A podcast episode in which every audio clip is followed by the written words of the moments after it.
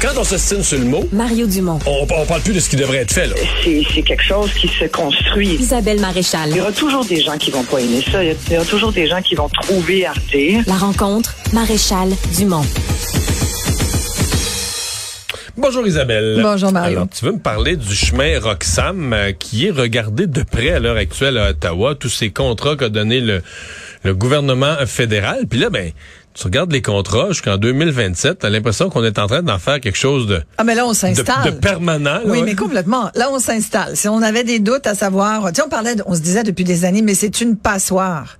Mais là, ce n'est même plus le statut de passoire. On peut dire, pardon, que le chemin Roxham, c'est vraiment une porte d'entrée quasi officielle pour tout migrant qui veut éviter de passer par des postes frontaliers. Mais ça, c'est unique au monde. Il n'y a aucun pays On a, sérieux. on a- exactement, tu as tellement raison. On a vu, on voit ça nulle part. En tout cas, si ça existe ailleurs, euh, on n'en entend pas autant parler. Sans doute que ça existe ailleurs, Mario, mais de façon aussi officielle qu'au Canada, on n'a jamais vu ça. Et là, tu sais, c'est la faute à qui? C'est la faute à, beaucoup de gens finalement. C'est la faute parce que c'est tout un système. Quand tu regardes ça, j'ai passé une partie de la journée à regarder le, tout l'espèce d'environnement de, de de ce qui se passe au chemin Roxham, qui est situé donc à Saint-Bernard-de-la-Colle, au Québec. Et donc, la responsabilité première, c'est le Québec qui a à gérer les gens qui arrivent, avec tout ce que ça veut dire de d'organisation, de mauvaise organisation, de main d'œuvre qui manque. Ça fait des années.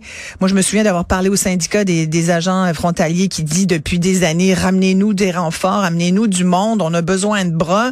Il y a plus de monde qu'on qu'on euh, qu'on est capable d'en prendre qui traverse. tu sais. Puis on a même vu dernièrement, il y a quelques jours, dans le journal de Montréal, on voyait qu'il y avait des véhicules qui étaient même abandonnés sur le chemin, sur comme un deuxième chemin Roxham qui est collé sur l'autre, parce que là, les gens ils passent un peu où ils veulent, puis ils passent même à travers la broussaille. Et ils laissent leur véhicule là. C'est un, un système donc bien organisé, bien huilé, qui part selon euh, l'enquête euh, de Radio Canada, qui est d'ailleurs un très bon reportage euh, que Il y en avait un meilleur à, à- à LCN, par exemple. ah, ben, il y en avait un très bon LCN, j'en doute certainement Denis pas. Thériault en a fait un bien meilleur. Bon, écoute, tout ça pour dire que heureusement. J'ai pas vu celui de Radio-Canada. Ben, tu je sais pas, je connais pas, je sais pas c'est à quel poste. Euh, il y a des, y a tout ça qui est, écoute, tout ça pour dire qu'il y a des journalistes qui vont sur place puis qui se rendent compte que ça part de, de Miami souvent Mais avec des camionnettes que les gens payent. Ben, c'est ça, et dire. Parfois avec des passeurs Mais qui font, de la, qui parfois. font de la business illégale. à là. peu près tout le temps avec Ouais, des passeurs, c'est devenu vraiment un système organisé. Mais, mais c'est là que je t'amène.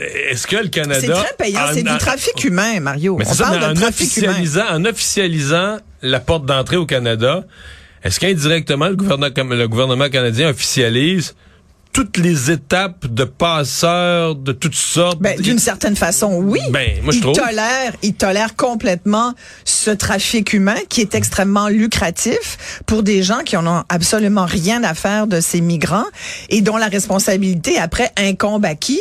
Aux Québécois. Et là, bon, c'est pas la première fois que que le, le Québec demande de l'aide à Ottawa, demande qu'on transfère ces réfugiés-là qui n'ont pas encore le statut de réfugié, hein, parce que quand ils Non, passent la frontière, qui se font attraper là, c'est des Ils sont des- demandeurs. ils sont demandeurs d'asile, mais et- ils sont arrêtés sur le champ pour entrer illégal au Canada. Là, on les envoie donc ensuite dans des bâtiments de fortune. Il y en a un peu à la colle, il y en a à Montréal. Et là, ce que le gou- gouvernement du Québec demande, et là, je lisais que Jean Boulet a demandé la même chose encore hier. Il a écrit à son homologue euh, canadien au fédéral pour dire, voulez-vous en transférer rapidement dans d'autres provinces? Nous, au Québec, on n'est plus capable de gérer ça. Parce que- 500, milli- 500 millions, c'est un demi-milliard de dollars. C'est ça que ça a coûté aux contribuables canadiens. Mais parce qu'il faut dire que quand ils entrent, par exemple, s'ils entrent avec des enfants, puis je je suis pas en train de dénoncer ça, là, je comprends que sur le plan humanitaire, on fait ce qu'on doit faire.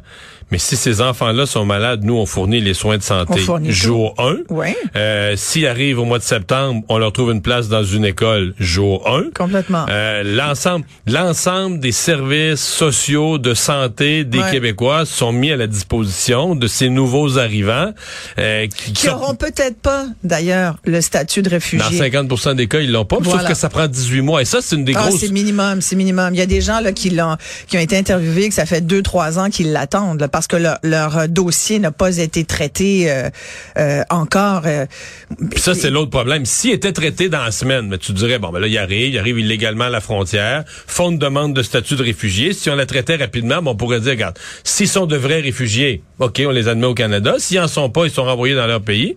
Mais là, durant les 18 mois, là, ils s'installent. Oui. Puis sincèrement, s'ils se rendent compte qu'ils n'auront pas le statut de réfugié, il y en a un certain nombre, ça c'est le tabou, qui disparaissent. Évidemment, c'est pas drôle, là. ils vivent euh, ils, ils vivent comme des illégaux dans le pays, ils peuvent pas avoir de carte de rien, de protection de CSST, travaillent au noir, Mais payés ils du- ils fonctionnent. par du cash, Tout à puis fait, tout ça, tout à puis fait. En dessous du radar. Mais, mais moi, je pense, tu sais, bon, Éric Duhem, je sais pas si tu as vu la proposition d'Éric Duhem d'ériger un mur entre... il n'a pas proposé, il ne l'a Ben, pas exclu. Je crois que c'est une, euh, une blague. Je crois que c'est pour nous. Je crois que c'est un commentaire. Si, je peux pas croire qu'il pense vraiment. non, là. il a dit qu'il fallait pas l'exclure, mais son candidat ce matin m'a dit que c'était une blague, qu'il n'était pas question de mur. Ben non, écoute, la façon dont il l'a écrit, là, il dit si l'immigration, là je cite Éric Duhem, si l'immigration illégale se poursuit, il faut songer sérieusement à construire un mur entre le Canada et les États-Unis. On a contacté un entrepreneur ce matin pour une estimation des coûts. Là, il met 103 390 dollars du kilomètre. Plus 4 000 pour un pied de barbelé, ça fait 50 310 80 300 57 390 dollars. Fait que finalement, ça serait pas si mal. Il dit si on veut une clôture plus résistante de type prison ou cage d'ours polaire au zoo, tu sais, c'est pour ça que je te dis que c'était un peu cynique. Il faudrait monter le prix à près de 100 000 le kilomètre. Mais donc, ça nous coûterait. Il dit c'était quand même moins pire que ce qu'on y met en ce moment. C'est pour ça que je pense que c'est pour nous montrer le, le, le cocasse et l'i- l'illogique de la gestion actuelle. Ça tombe très mal pour Justin Trudeau qui est en train de se faire passer là. Euh, Ces par- sondages, euh, toutes Hey, les, les toutes les firmes de très mauvais. très mauvais. C'est Toutes les pas firmes un, y passent. C'est pas là. deux, c'est comme trois sondages que j'ai C'est lus. pas là. quatre, là. Ouais, ouais, ouais, exact. Où, où euh, on donne un avantage assez concurrentiel à- aux troupes des conservateurs de Pierre Poilievre. Fait que moi, si j'étais Justin Trudeau, je m'inquiéterais sérieusement. Puis je gérerais mieux ce problème-là. Ça fait des années que tout le monde, euh, sauf Pierre Guy, sans doute celui qui loue, euh, qui est un contributeur du Parti libéral. Qui euh, loue les du- terrains. Qui loue les terrains. Écoute, si tu veux faire de l'argent aujourd'hui, Achète. tu t'achètes un terrain euh, à Saint- Saint-Bernard-de-la-Colle sur le bord de la frontière, puis tu proposes au gouvernement de fédéral d'installer euh, des, des cabanes, là, puis de, de loger des, des migrants. Mais donc, dans les dans le travail de l'opposition, de déterrer tout ça, de faire sortir les factures, ce qu'on découvre, c'est que tout ça s'installe jusqu'en 2027. 2027, exactement. Ils ont signé un bail de 10 ans, donc euh, depuis 2017. Ce qui est troublant aussi, c'est qu'on dit, OK, mais il est, de- il est combien? Combien ça coûte là, pour euh, loger tout ce monde-là? Combien, euh, c'est quoi les, les, les frais? euh, Ben, c'est des chambres d'hôtel, c'est le, le- le 500 millions. Les allers-retours aussi en véhicule, la location de véhicules, c'est, écoute, c'est un demi-milliard de dollars. Alors que moi, je peux te nommer le plein d'organismes communautaires là, qui qui se sont fait couper des ou qui dépendent qui dépendent de subventions gouvernementales fédérales, à qui on dit ah, on a moins d'argent cette année. Il- il un demi milliard. Il y a une réponse que je... ben, C'est quelque chose qu'on veut jamais avouer, où on nous dit toujours non, non, mais elle n'est pas les choses, mais moi j'ai toujours cru, puis je crois encore, que par exemple, il y, avait en Syrie, c'est moins vrai maintenant, mais il y avait en Syrie à un certain moment là, des camps de réfugiés importants, puis il y en avait à la frontière de la Turquie, puis là, des vrais réfugiés gérés par le Haut Commissariat des réfugiés de l'ONU, puis tout ça, dont un certain nombre faisaient des demandes pour venir au Canada. Puis moi, j'avais un malaise de dire, OK, ceux qui passent là, par le haut commissariat, remplissent tous les documents, font tout le nécessaire, passent par ce qu'on pourrait appeler la voie officielle pour venir au Canada en tant que réfugié. Mais c'est sûr qu'ils ils passent derrière, parce que ceux qui rentrent, eux, là, sont déjà dans le pays, sont déjà là physiquement. Donc, par exemple, quand vient le temps pour le, la commission qui étudie, là, qui, qui, prend, qui a déjà un retard de 18 mois dans l'étude des dossiers, mais je suis convaincu que notre capacité d'accueillir des véritables réfugiés est handicapée par ceux, puis je dis pas, il y en a des vrais réfugiés là-dedans. Ben, mais- c'est la prétention de euh, Paul Saint-Pierre Plamondon, entre autres. Ce qu'il dit, lui, lui, il voit un peu euh, comme un complot de la part du fédéral pour euh, casser euh, les, jambes du Québec sur l'intégration de ces... Les nouveaux arrivants. Exactement. Les là. Dit, ça, c'est pour nuire au Québec. Puis, sincèrement, écoute, par intention, tu peux dire, il n'y a pas tort. Est-ce que c'est un véritable, une véritable intention du fédéral ou c'est juste du gros laxisme? Moi, je prônerais plutôt pour ça. Ouais, je pense que c'est devenu... on- c'est aussi, géo- c'est aussi au début, géographique. là, là. il était 12 à traverser au chemin Roxham. Je m'en souviens, j'ai couvert ça à l'époque. Là, on en parle depuis 10 ans. Puis il y avait quelques personnes. C'était presque... On les regardait. Puis je me souviens, à l'époque, il y avait des reportages de LCN, j'en suis sûre, où on voyait, deux, trois, avec des valises, puis leurs enfants, puis ils faisaient pitié. Puis bon, Non, la c'est parce que voisine qui continue de leur donner des bonbons, puis qui dit, oh mon Dieu, les Ouais, bons. mais c'est parce on- que ça s'est su, Isabelle. mais là, ben oui, mondialement, c'est clairement. c'est connu. là. Ben oui, mais Justin Trudeau a fait un appel à tous. T'en souviens? fait que euh, laissez venir à moi les réfugiés, qu'est-ce que tu veux à un moment donné. euh, Mais mais c'est bien aussi en même temps, ça fait partie. Tu on est un pays privilégié. Puis moi, je comprends qu'il y a des gens qui disent, euh, tu on, on devrait pas avoir des frontières si marquées. On devrait pouvoir passer d'un pays à l'autre beaucoup plus facilement. Tu sais, si t'attends de vivre dans tel pays, après tout, pourquoi pas Tu bon, il y a des. Euh, Puis je dis ça, sais, Ouais, avec parce des. que, mais parce qu'une fois que quand c'est des mais pays il faut rentrer équivalents. par des voies légales et Ouais. non pas détourner comme Puis ça. quand c'est des pays équivalents, mais tu comprends que Parce que sinon, ça donne ce qu'on voit. Tu parlais de la mais- Syrie, tu vois. Écoute, on a, il y a des, il y a des, les passeurs, c'est du trafic humain. C'est illégal, c'est criminel, ça devrait être passible de, prise, de, de, de peine de prison. C'est aussi, quand je disais, c'est la faute à plusieurs intervenants ici. Il y a les passeurs, il y a, euh, il y a, il y a tous les policiers américains qui regardent ça, écoute, les bras croisés, puis qui ben oui, doivent ben, rire les autres sont bien contents. Là. qui doivent rire, tu comprends? Euh, les shérifs américains qui disent, on va laisser les Canadiens euh, gérer ça.